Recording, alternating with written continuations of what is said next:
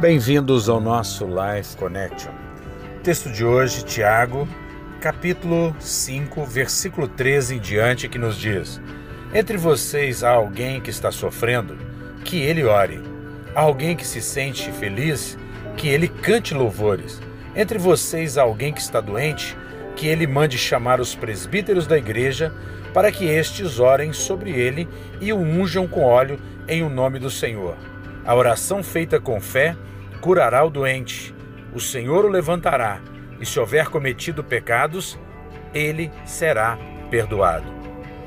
Que expressão tremenda da palavra, de uma forma bem clara e objetiva, para que possamos usufruir dos benefícios da cruz.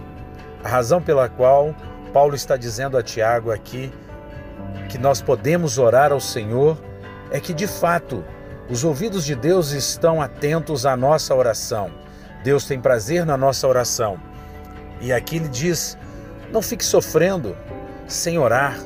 Não passe por situações achando que Deus se cansa em atender o, mínimo pedido seu. Na verdade, Deus se importa com todas as circunstâncias da sua vida. Ele não é o homem para que possa cansar, estar cansado. Não. Ele tem prazer em ouvir a nossa oração e o nosso clamor.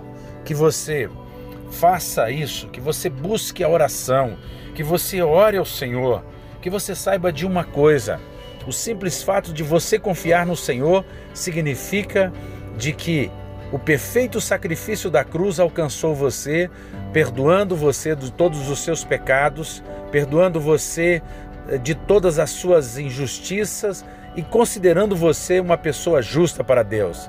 Que você receba nesse dia o favor de Deus, a graça bendita do Espírito Santo. Que você seja profundamente abençoado pelo Senhor.